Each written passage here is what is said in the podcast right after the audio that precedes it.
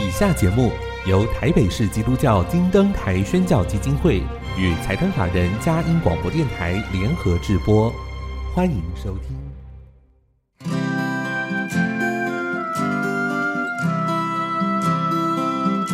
在现代紧凑的生活节奏里，以爱建立和谐的家庭生活，以喜乐专业的态度投入服务，一起营造你我的美丽人生。成为一个快乐又丰富的译文生活家。译文生活家。本节目是由林森南路礼拜堂社团法人中华民国合家欢协会、佳音广播电台联合制作，欧林静主持。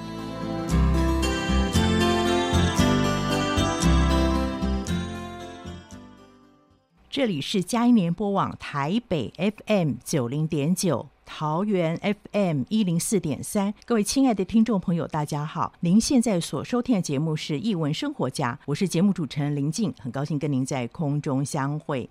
打开一本书，开启新世界，又到了我们空中藏书阁好书分享的时间。在今天的节目里，是什么样的好书带领我们回味人生呢？音乐过后，即将进行我们的访问。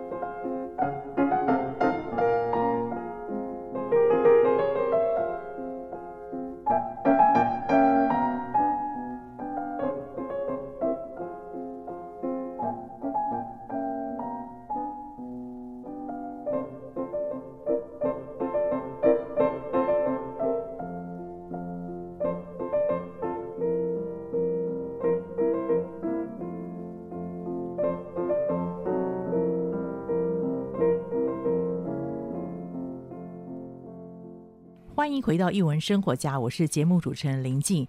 今天非常荣幸又请到我的好朋友，也是我非常敬佩，这个是写作跟手作哦，都让常让人惊艳的王家珍老师。那家珍老师呢，他的作品，我相信听众朋友一定很熟悉，不管是他的说学逗唱哦，之前有这二十四节气节日或是庆典美食，跟配合十二生肖。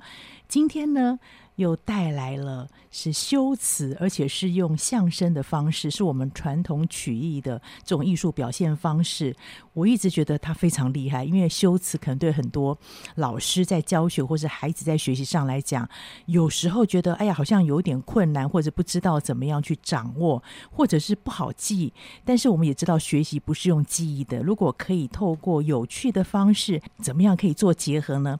今天就要特别来请教家珍老师，家珍老师，欢迎你来到节目当中。哦，林静你好，听众朋友大家好。听众朋友很可惜没有办法看到贾珍老师今天带很多的手作啊，我跟呃我们协助的罗老师都非常惊艳哦，知道他非常用心，有很多的巧思。其实从你的文字上面，嗯、你的每一本书当中，我都发现你很非常的用心。对写作或者作家来讲，可能写作不是困难，但是要让人容易读得懂，嗯、而且。用各种巧妙的方式进到这个文本里面的内涵，我觉得那就是需要功力。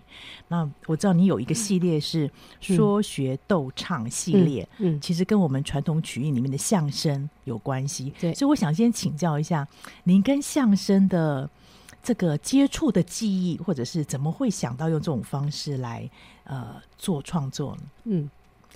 最早接触相声，应该跟大家一样，就是那一夜 我们说相声，共同的记忆。对对对，然后我也有到现场去听，我买票进去听。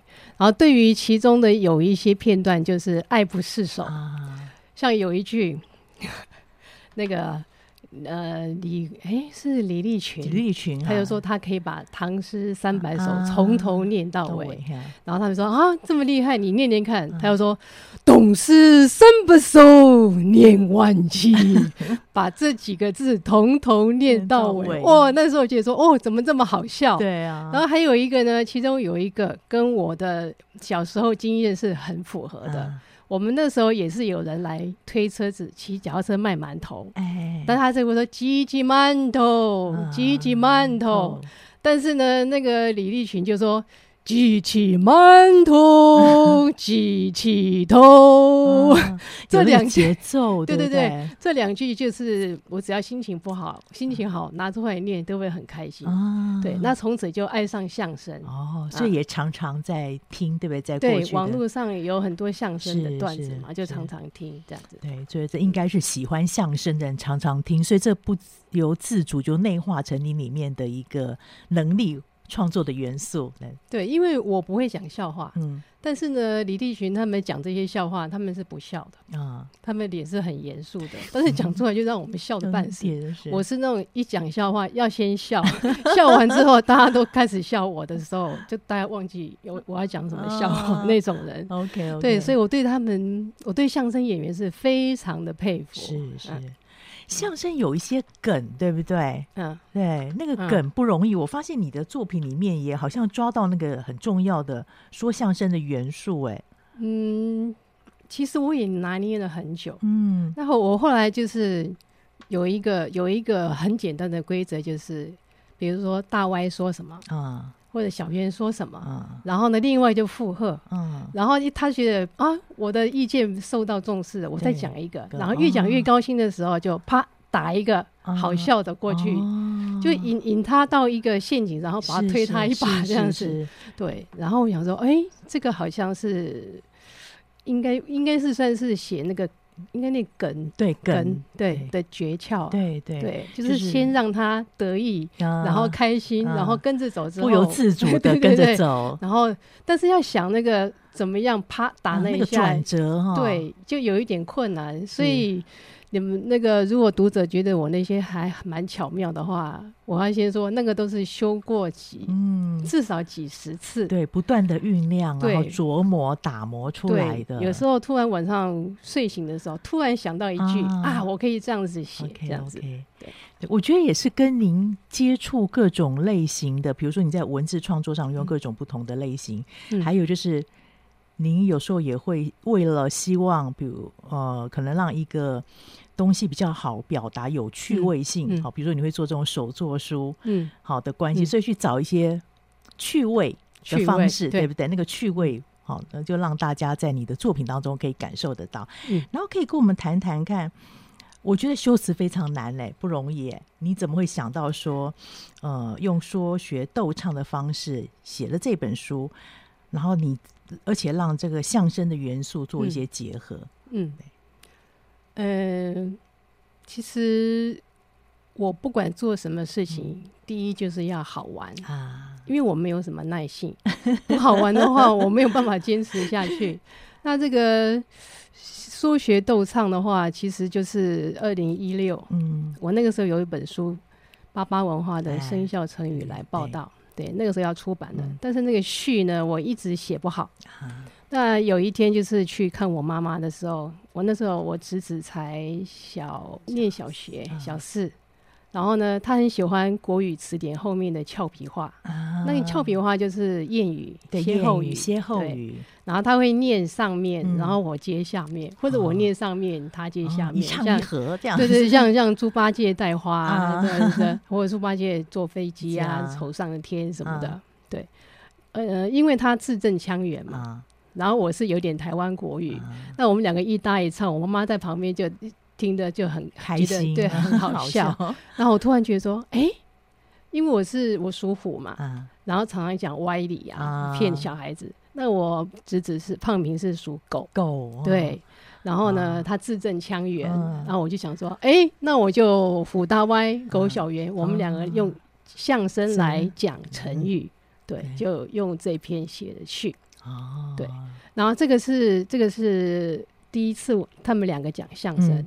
后来，二零一七年底到台南四所小学作家有约，对，然后最后一所国小南兴国小的最后一个提问，我就很开心，因为回答完问题我就可以回家了，对，工作任务就完成了。对，可是呢，一个小六的女生举手说：“老师，您未来一年的写作计划？”哇，这个孩子很有远见哦。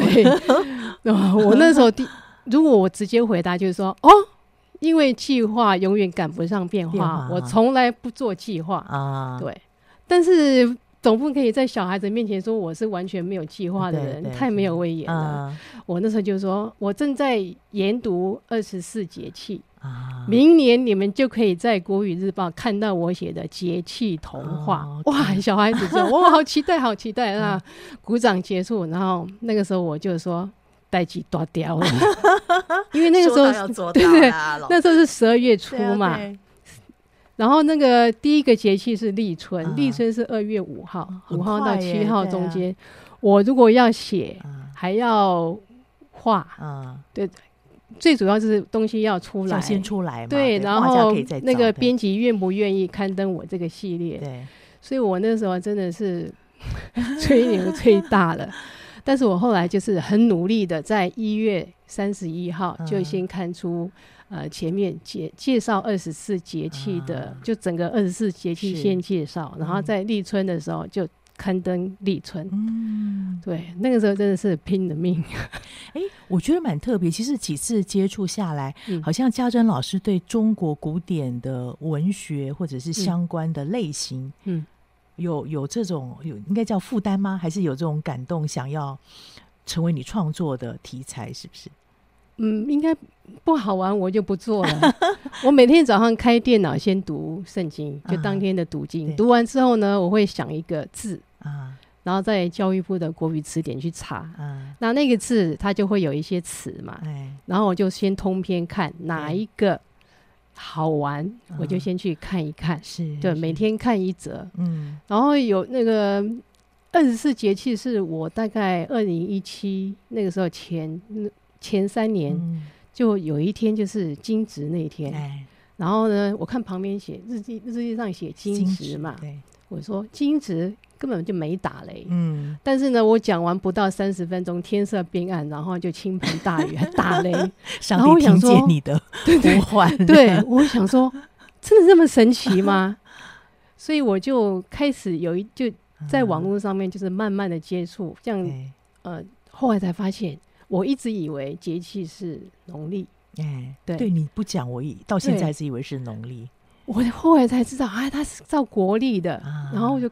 看月历上面就是月初一个，上旬一个节气，嗯、下旬一个节气。对然后想说哦，真是太神奇了。嗯、然后就是慢慢的去验证说节气的，的大家在网络上面讲的，应该是说老祖宗的那些讲法智慧，对，跟我们现在还真的。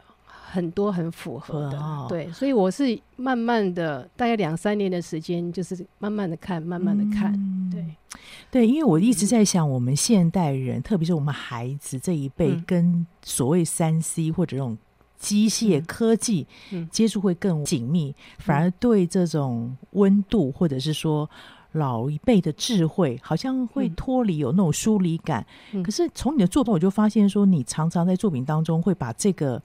味道提炼出来，嗯、好，那我们再回去看我们过去人出发的一些东西，嗯、然后那跟生活是结合的，没有违和感的。大家在网络上可以很轻易查到很多的片段的知识，对。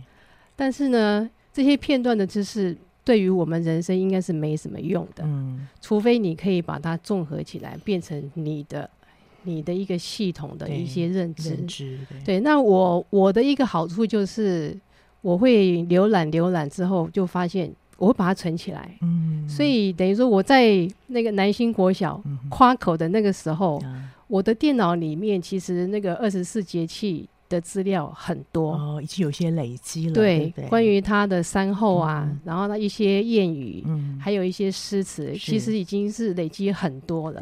等于说我已经看了很久的东西了，嗯、所以那个时候我那样子夸口，其实应该就是说啦，我的后面有很多古人的智慧在那撑着我。我对，然后我。我那个时候回到台北，刚好有跟几个文人聚会，啊、对，然后其中也有两位赫赫，应该是说嗯老师级的人物，啊、然后我就想说啊，你们知道节气是看国历还是农历吗？啊、就连那两位老师也说，当然是农历呀，真是的。你，你今天不讲，我一直还是以为是农历。然后我就说好。这个节气我写定了，嗯、对，连你们都以为是农历，是，所以应该是很可以写的。写的，对，谢谢你为我们开出一条路，重新再回溯我们老祖宗的智慧。嗯、那我们先进一段音乐，您再来听听老师分享，他一路走下来到现在第四本，一定是过程当中有一些不同的感受。那特别要跟最今天介绍这一本《认识修辞》，它里面又是什么样的内容特色？我们先进一段音乐，等下听老师分享。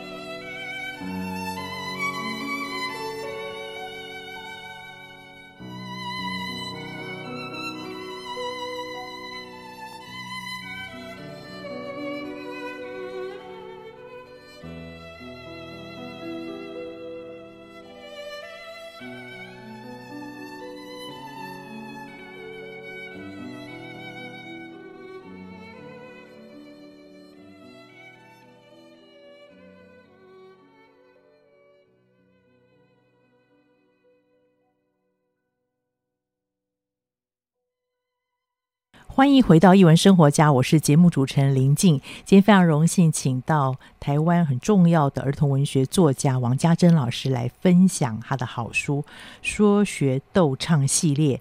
今天来到了第四本《认识修辞》，但前面的不管是节气、节日跟庆典美食，或者十二生肖这样一路走来，嗯，到今天这个修辞，嘉甄老师要不要谈谈你的一路创作的感受？当然，除了欢喜快乐之外，有没有什么不同的体验？这样，嗯，应该是说节气的时候还有点绑手绑脚，嗯，刚开始，对，所以大概一篇都是一千字左右。嗯，其实那个时候也也是因为很赶，嗯，也写不了多少，嗯，对，一千字左右。但是到节日的时候，节气写完了。然后那个编辑很喜欢嘛，嗯、就是说那呃除夕到了，你要不要写一篇除夕的相声？啊、我说可以啊。嗯、那节除夕写完就接着写。我说那我写元宵节好了，啊、把节日写一轮。好啊，再写一轮。搞 跟食物也有关系的。对，对，也是跟食物有关系。因为我们家胖平很喜欢吃美食，嗯、对他他是我们家只要问想要吃什么好吃的，啊、就说胖平有什么好吃的，啊、推荐一下。好可爱。对，那再来。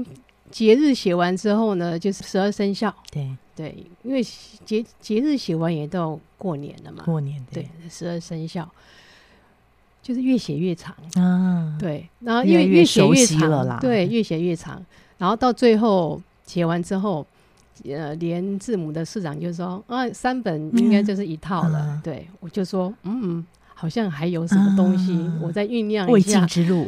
对，然后那个时候就是刚好。呃，疫情起了，嗯、就被关在家里。对，然后那时候讲说，嗯，那大歪跟小圆再来玩一些什么东西？嗯、修辞是我，因为我大学是念中文系嘛，嗯、大学有学过修辞。嗯，后来教书的时候呢，小朋友对于修辞也是不飒飒。对对，很很为难。所以我从那个时候，我教书三呃二十八年，嗯、所以我教书的时候也有在教他们修辞嘛。嗯然后也有累积一些，反正就是这四本写来就是越写越快乐，越顺利，对，对。越写越顺，越顺就对了。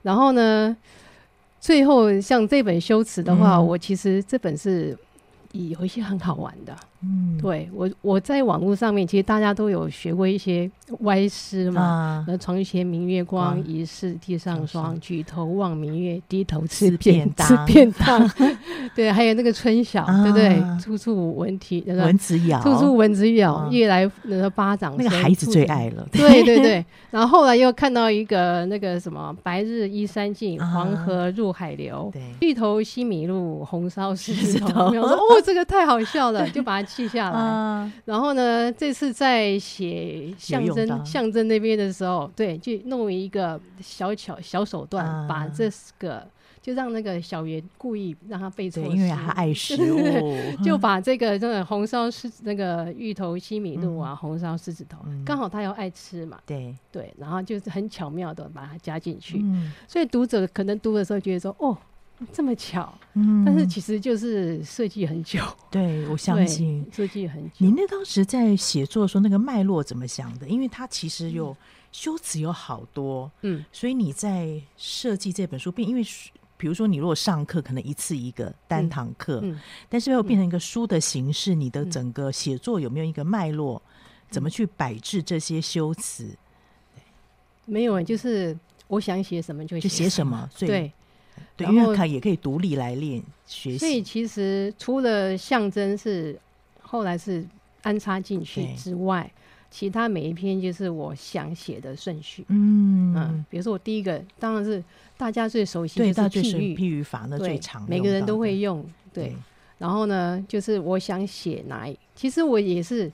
收集了很多的资料，我相信这里面很丰富，很多的资料，而且你讲的非常清楚。比如说，你譬喻法的元素、本体、喻词跟这个喻体，然后还有譬喻法的分类有几种方式。嗯、你好像在每个修辞当中，你都很清楚讲那个本体是什么，嗯、它原来是什么意思，嗯，然后它可以有哪些的嗯发展，或者是去做一点整理。它其实这个大家在网络上都可以查得到，嗯，对不对？但是呢，你比如我刚刚的。呀，讲法就是你在网络上查到的东西，你可能看过就忘记。对。那如果你没有把自己的东西放进去的话，是那些那些就是网络上的知识。是那如果你把它结合到自己的生活，嗯那就是你的你的知识了。对对，所以我在看那些东西，应该说看了太多年了。我从二零零三年的呃呃两千年的从前从前有一只猫头鹰，头鹰后面就已经有修辞对附附录对，然后二零零三的那个国语日报的那本《三个为什么八个原来如此》嗯后面也有也有对。其实那个时候就已经在想要写这些东西，嗯而且《国语日报》那一本，它一个老嗯，主角是老仙婆精灵，对不对，它有三个精灵，还有一只猫头鹰。那那个老仙婆呢，那也是很蛮有意思的一个人物，他三千八百岁，然后他的出场是他是一个很老很老的人，神仙。然后呢，边走边变年轻，他边收服三个小精灵，一边就变成年轻。对，然后呢，之前是写童话，但是我。曾经有想，就是因为喜欢相声嘛，曾经有想让老仙婆开一个地下电台，哦、然后呢，他就开始讲，所以我有写过一些稿子，哦、就是没有发表的稿子，是。就是老仙婆讲修辞的，哦、但是那个时候应该算单口相声 嘛，单口相声对，就自己一个人这样，对，但是可能就是没有什么写的不是很好，嗯，所以就摸索了，所以就放在电脑里面了，对啊。所以这一次写修辞的时候，也是请老仙婆出来，出来 对对对，画龙点睛一下，对对对，把他之前讲的一些单口相声呢，就是加变成就他讲的，变成胡大歪讲的，对，然后狗小鱼在旁边吐槽啊，搞笑啊，哦，所以其实这都是积累耶，很多东西都是这样一步一步走到现在这个样子，就十几二十年，对的积累，然后。蛮有意思，就是我说过，也是老师刚才提到，是你一直要让他觉得好玩，嗯、所以里面有加了食物啊，食物是你说因为小外甥或侄子喜欢这个，嗯，喜欢美食嘛，而用的很到位，嗯，然后另外你还有放歌曲，比如说我记得你在应该是顶针法吧，嗯、顶针法可很多人。念过看过就就就走过去忘了，嗯，可是你用一首歌，那种小世界真是小小小，小的真是非常妙妙妙，我觉得这就很印象就会深刻了。对，这个也是因为朋友的小孩今呃那时候是幼稚园小班，只要去他家就是被儿歌淹没。淹没，对。然后我想说，总不能白白受这些罪吧，就放进来了。对，就想说，哎，那这首就是呃顶针，顶针嘛。对，然后有一些什么歌，一定类别是一定要的，因为歌词如果你重复几次就好唱嘛，所以类别是一定要的。我记得还有那个邓丽君的歌，你在呼告房 也放进去，这个连大人看了都很有感觉，是啊，对，没错，对啊。那有时候就是。突然一个念头，因为很喜欢邓丽君嘛，之前还买过她的大全集，对，就不停的听，也是我们那一代的很重要的经典回忆，共同的记忆，对。所以你写哦，就是就心里会心一笑，对，那首歌很有味道，就是，对，所以发现你的东西，还有你也把你自己的生活经验放进去，比如说你的那个用的一些例句，嗯。摹写，我记得摹写法，你写听觉摹写的时候，好像是在澎湖，是不是那个记忆，对不对？我记得有那个那一段的，就有你的成长记忆也在这里面。就是你的用的例证的时候是非常活泼，有儿歌，有我们一些歌曲，有食物，还有更重要是你自己的一些生活记忆进放进去。因为我写的东西不多，嗯，但是出版机会也不是那么多，就对了。所以，但是每次出版都变成经典。但是呢，我每天早上读完经的时间呢，嗯、我会看一看我曾经写过的东西啊，就我会排序，对。我我有哪几本书，哪些可以变成一呃，就是我预计中可以出成的书，嗯、对。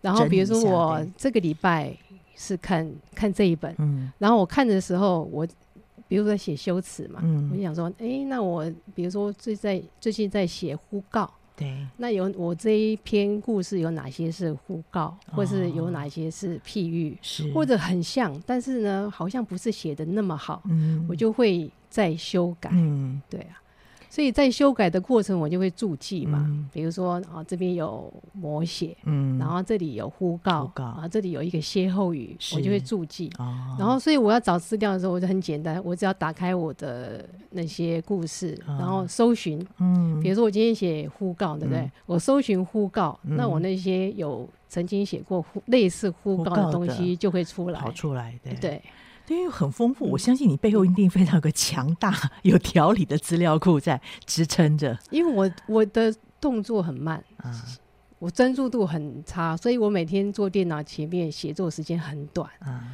就是专注在写的时间很短，嗯、可是呢，我在那边旁找东西啊、归纳啊或整理的那些那些就很很好玩嘛，对，就很像做手作一样。嗯、比如说我今天是做哪一个东西，做哪一个、嗯、哪一个步骤啊？嗯、比如说一叠一叠纸，今天把它对折，明天把它折成什么，就是很像女工那样子。嗯、但是这些整理的过程就会慢慢。把那些东西就积累起来，就变成内化成自己的一个能力。所以你的整合能力是非常强的。我现在听起来，在几个创作者当中，嗯、你的当创作力不用说了，但是你的那个对资料的。搜寻、整理、分类跟辨识能力是非常强的，所以就可以把你的就知识量非常多的东西，但是有条无问，而且是顺着你的这个脉络读下去是舒服的，是很容易通的，不会卡住的。因为其实一篇的修改大概几十字是跑不掉的，我相信，而且花了很多时间把这一本书大概从前前后后花了多久时间完成？嗯。二零二一那时候疫情起的时候就开始一篇一篇的写，啊、因为其实东西看收收集了很久之后、嗯、要写就是很很顺畅的嘛。嗯、我只要搜寻把那些东西都找出来，有一个整理的方式，然后对就变得很快。嗯、所以我那时候就是大概就是一个礼拜一篇，嗯嗯，然后。先写完再说，嗯，就是不要去想说要多完美或什么，哦、反正先从头到尾先先求有再求好，对，对对，像比如说我今天要写譬喻，嗯、我就把我想写的东西全部塞进去，嗯、不管它顺不顺，或者说好不好玩、嗯、或怎样，先塞进去。好，今天我把譬喻写完了，是然后接下来几天呢，我就看看。顺不顺？嗯，然后还要再加什么例子啊？对，然后你看星期一写完了，再来有有六天可以可以再补充。对，然后这个礼拜写完这篇之后，就先放到网络上去。然后第二个礼拜又开始，第一天呢，一天把一篇写完。对，然后。反正你有头有尾，我已经做完了，是是，然后再来就是修饰、修饰、论饰的部分，这样对对。所以听众朋友，如果您想要创作，这是 老师提供一个秘籍哦，哈！我跟你讲，持续是很恐怖的一种武器，对，你可能冲刺。没有什么用，但是你持续就像滴水穿石，嗯、对，持久战，持久。所以我觉得一个作家能够成功都不是容易的，都是很重要的那个耐心。当然天分可能是一个开始而已，但重要是那种持久的耐心、毅力跟、嗯、呃为这件事情愿意付上代价。要找出好玩的地方，这是让自己累的时候很重要可以走过的路程。谢谢老师提供这么多的呃妙方跟秘籍。那我们先进一段音乐，待会再听听老师分享一下。刚才老师有提到说，啊、呃，他可能每一个修辞先写。啊，不管先不要管它的里面最后成品是怎么样，就至少要先把它所收集到先写。可是过程当中是不是会有重复啊，或者是有没有哪一个修辞特别卡住啊？那他怎么去处理的？我们待下节目要请他来做分享。我们先进一段音乐。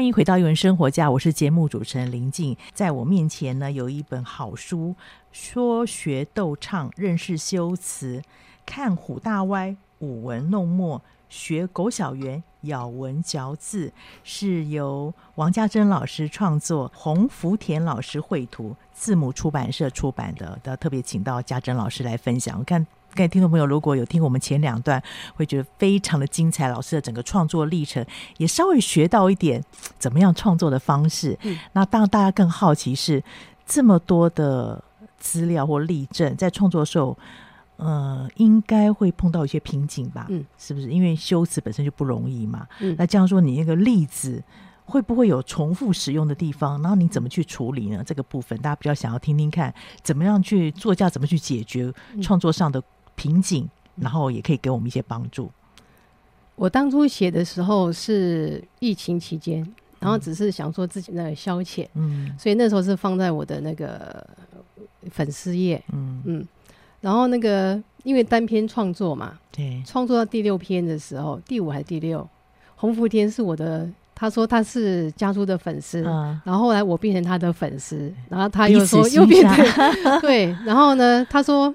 之前的那个三个为什么八个原来如此，啊、跟猫头鹰那本书后面那些修辞，他说他如获至宝，对，因为那个时候他的小孩在念书啊，然后国语上面有一些修辞，他就靠那个来解决。解决，然后因为他也有写一些东西，所以要怎么样修辞，他也有参考上面的。啊、那他就传讯息给我说，要不要来出修辞？啊、他说我有一个想法。就他把他还做了做了一个那个版样给我，嗯、就是现在大家看到这个类似线装书的版样。嗯、然后他把譬喻那篇，嗯、譬喻那篇就是先画一个样子给我啊。然后他说一个大图，然后再加个实物小图，嗯、好像是可行。嗯、我就说哦好，那因为那个时候创作都是单篇单篇，然后全部都写完之后。为了避免重复，嗯、我还列了一张表，嗯、就是每一篇的开头两句，嗯、我看看有一些是开开门见山，对。有一些是举例，有一些是对那个，有些是讲一些呃诗词或歌，嗯。嗯、就是说希望不要每一篇的开头都是一样的，嗯、对，然后再跟变化，然后因为福田说要有实物小图嘛。嗯然后我就想说，那既然修辞每一种修辞都有几类啊，那我就根据那个。把一些胖平啊，我啊，因为那时候不能出去吃东西嘛，对不对？那个餐馆也限定，那时候限定的。哦，那个时候就特别饥饿，然后就想说，哦，有什么好吃的？然后就把它哦，那列表，那列表，因为我二十八篇嘛，就列二十八种食物。对呀，哦，那个时候食物的感觉哈，特别强烈，越写肚子越饿。对呀、啊，所以我有一个表格，啊、就是这篇是怎样的开头，okay, 然后是怎样的食物，okay, okay, 这样都有列。先有计划了，对不对？是，嗯，应该是说简单的配置。福田拍版面给我看之后，啊、那个印象就很鲜明，明了。对，然后那个食物要摆什么，啊、那个福田在里面把一些食物啊，或一些小东西，他把。诗词不，我觉得这个可以做明信片的丹麦，更有味道，对，很有味道，像中国的那个装帧书的方式嘛，嗯、对不对？而且我们的编辑是红卷嘛，嗯、洪卷也给我很多建议。我现在看。看的那些稿子就是红卷帮我修过的，嗯，然后他会挑一些，有时候老师这个好像重复了，啊、或者说我说啊、呃，比如说哪几篇，你这边写气死，啊、那边也写气死，我说还有吗？就是我已经做表了，对，之后我还是会有一些漏漏掉的，有时候是啊，当局者迷，或者对他帮我提点了很多，嗯、那有一些比较不适合的用词，他也会跟我说，这样可能对对某些。族群或某些小孩，啊、对他们编辑往事场面更广一点，对，对对，考量更周密一点。然后我都哦，好好，马上改，嗯、马上去修改。对，所以这个整个的合作也是愉快的，对不对？对，有一个了解你的编辑，嗯、加上一个非常呃看重你文字魅力的粉丝，嗯、对不对？嗯、我我现在是他的粉丝，彼此欣赏，这样子有这个默契在。嗯、对，嗯、对，所以当时那个。图，因为本身福田老师就是一个版画专精在版画上面的表达嘛。嗯、那时候你看到的时候，除了说那种经验之外，嗯、还有没有觉得哎，有什么样的特殊性，刚好很配合你的这个文字。如果大家有看到他的画的话，你就会发现他的线条很粗，嗯、但是动作很细。对，嗯，因为他很喜欢漫画，漫画对漫画也很有研究。是是。那他呢，可以用很很简单的线条表现出很准确的动作。是对，而且因为他是也研究过漫画嘛，嗯、所以可能一幅图里面他讲的。不止一件事情，嗯，嗯，就是你从头看到尾的话，那个图是很精彩的，有动态的，对，对，而且他那个非常一目了然，又是又看到里面的一些故事性在这里面。嗯、那刚有提到说，要请问老师哪一个修辞最难？如果我听众朋友有这本书，你先猜猜看，你一定绝对猜不到。对，我那时候提这个问题问老师的时候，完全没想到老师会这样回答。嗯、要不要跟听众朋友揭晓一下你的答案？嗯，因为一般人会觉得视线。从来没听过有这种修辞，嗯、对不对？但是我觉得最难写的就是象征。象征，对。我反而觉得视线很好写，嗯、因为我们在写童话，有时候描写一些场景，嗯、就是视线嘛，嗯、把未来的啊或者没有发生过的事情讲的跟真的一样。对，对，这就是视线。但是象征，我就觉得很难写，嗯，因为呢。象征大家都知道，玫瑰象征爱情，嗯，呃，国旗代表国家，国家很无聊。然后灯塔是象征光明，或什么你要写有趣的，人家说过的，我不要这样子，对，很无聊。所以那个时候我本来还就象征一直都没写啊，因为其实写的，但是写不下去，就放在那里。是，然后后来跟那个字母的总编说要出书的时候，他就说：“哎，好像。”可以再多一篇两、嗯、篇，然后我就说，本来又想写象象征啊，哦，所以当时对。刚开始卡住的时候先摆着，对，但是呢，我觉得象征不好写，嗯，他说不好写的东西才看得出你的功力啊，力我说好吧，你就这样子讲了，所以他对你有信心啦，所以回家就嗯仔细再看资料啊，嗯、然后其实。真的很辛苦，嗯、大家看起来好像象征，哎、欸，跟其他片一样，就这样很顺就看完了。但是其实很多绞尽脑汁，真的是真的是绞尽脑汁，然后把一些真的是还要找很多资料、欸，哎、嗯，就把我的那些资料，看我的自己的书啊，自己的故事啊，这样找很多很多。嗯、突破的原因是什么？找到那个呃，你要不管是你举的例子或者写的方式，那个让你突破的原因是什么？忘了。反正就是，其实那个时候是夏天，很热，啊、很热，然后就反正就这样写写写，然后可能是黄玫瑰吧。哦，有可能。对，因为红玫瑰大家都知道，但是黄玫瑰，嗯、对我也很蛮讶异，说，哎，后来后来跑出一个黄玫瑰是、嗯。然后还有我我会给我的学生看，嗯、然后我学生说。真的吗？黄玫瑰真的是那个意意思吗？嗯、你真的不能送人家黄玫瑰吗？是是对，他后来我说你自己去查查看。OK，, okay. 我说哦，真的，真的不能送黄玫瑰。对，那个象征意义不一样，对，对不对？对不是我们以为的这样子。对，可能就是黄玫瑰吧。然后还有，嗯、呃，后来应该是那个天干地支啊，啊因为就是特殊的、特殊的、特殊的象征，就是我们比如说我们两个之间有什么特殊的象、嗯、象征的意义，嗯、就想说，哎。我跟那个大歪跟小圆在节气的时候，嗯、后面附录有一个天干地支嘛，嗯、因为那个小圆就搞笑说，天干地支是不是呃天热的天气很干，然后那个地上什么冒汗出汁？我说听 听你在胡扯。就后来呢，他们两个人讲完之后，他说那天干地支，那你要请我吃呃鸡排配珍珠奶茶吗？啊、那大歪就说。那没有什么稀奇的，因为你刚刚说天干地支嘛，对，对啊，天气很干，那那个干呢就是豆干，支干呢就是酸梅汁啊。他说这有什么稀奇的？嗯、那你不知道。啊？这就是我喜欢吃的地东西了，就是公园号的酸梅汤。啊，啊，还有那个老天路的豆干，土、嗯、豆干，嗯、呃，天干就是老天路的豆干，嗯、地支。他说，所以天干地支就是我们两个专属的象征哦。对，应该就是这个这个部性对部分，对对对，有一些共同的记忆、共同的相似性。对，那我是觉得说。这个写完之后，我是有个期许，嗯，就是父母跟小孩，嗯，或朋友之间是也会找出自己属于他们自己的象征，共同的象征。然后一讲就好像雷达就打开，对对对对对对，可能就是就是这个吧。听看第一次，因为那时候很热啊，好想喝酸梅汤，是是，对，但是又不能出去买。你现在这样讲，让我觉得好像那个唾液有没有 流出来？这也是我们几与之间共同的一些默契跟。对对对，福田也说。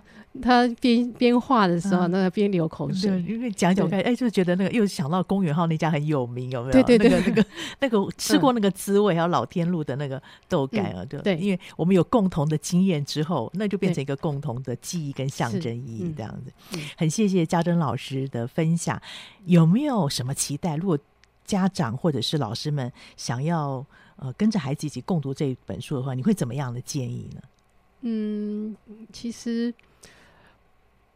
我最不喜欢让小孩写读书心得，因为我觉得有有些字就是你看的时候很喜欢，啊、但是你要你要你讲出来的时候，你可能觉得说那是我自己的体会，啊、未必大家能懂。对，或者说我已经享受到那个乐趣了，就像那个路桥曾经讲过嘛，嗯、他写《未央歌》歌，对。对，他的后记就讲说。每个人都问他谁是谁，然后你是是你是怎么写写出这本书的？他说：“你们都把那个糖水喝了，还问我那颗糖在哪里？对不对？”所以，我对小孩家长或那个亲子读这本书的期许是没有放轻松。对，对我希望就是说你们读得开心，读得快乐。然后我觉得亲子共读，就像我当年跟胖平啊，在我妈妈面前，像我念书给他听，念故事给他听，都是在我妈妈旁边。嗯，那胖平笑，他未必笑，但是妈妈就是一直就是笑得很开心。是，对。所以亲子共读，有时候那个亲子我们就往上，嗯，就你可能不是跟你的小孩，是跟跟你的小孩念给你的父母听。对对，其实我是觉得说我的书。嗯，应该是老少咸宜，我相信。然后，如果亲子共读的时候，可以有老人家在旁边陪着，陪着一起开心的笑。对，那如果说像象征这个，可以找出你跟孩子或者你跟父母的象征，是，那应该是，应该就是我。最大的心愿，一个美好的回忆，去享受那个糖水的甜蜜，不用去找糖啦。对，那大家一起读这本书，或者是不读这本书，读其他的书，是。都可以享受到那个家人之间的亲情跟温暖。嗯，对，其实这些书打开一个窗户，也是让我们去享受人生，去体会自己走过的路径。嗯，啊、呃，真的是非常蒙福的。很谢谢老师这样的分享。嗯，期待你下一本书的作品。我说，在我们嘉音电台特别译文生活家有几位来宾哦，我放在心里面。嗯，我知道他只要有。说出来，这个名字就是品质保证，所以只要听到家珍老师有新的作品，就会邀请他来分享。好，谢谢老师今天的分享，也谢谢听众朋友收听。我们首播在电台，过几天之后，你在我们嘉音联播网点选下载区或者是 Pocket 上面都有，可以分享给您中南部或是海内外的朋友，特别是海外的朋友要学繁体中文，想要多了解。这个文字或者是文化的魅力，我一推荐你家珍老师的每一本书都是你最好的选择。是游戏当中来体验，是趣味当中来学习那个好滋味。谢谢你今天收听，也再次谢谢家珍老师啊、欢迎您下周同一时间再会。谢谢。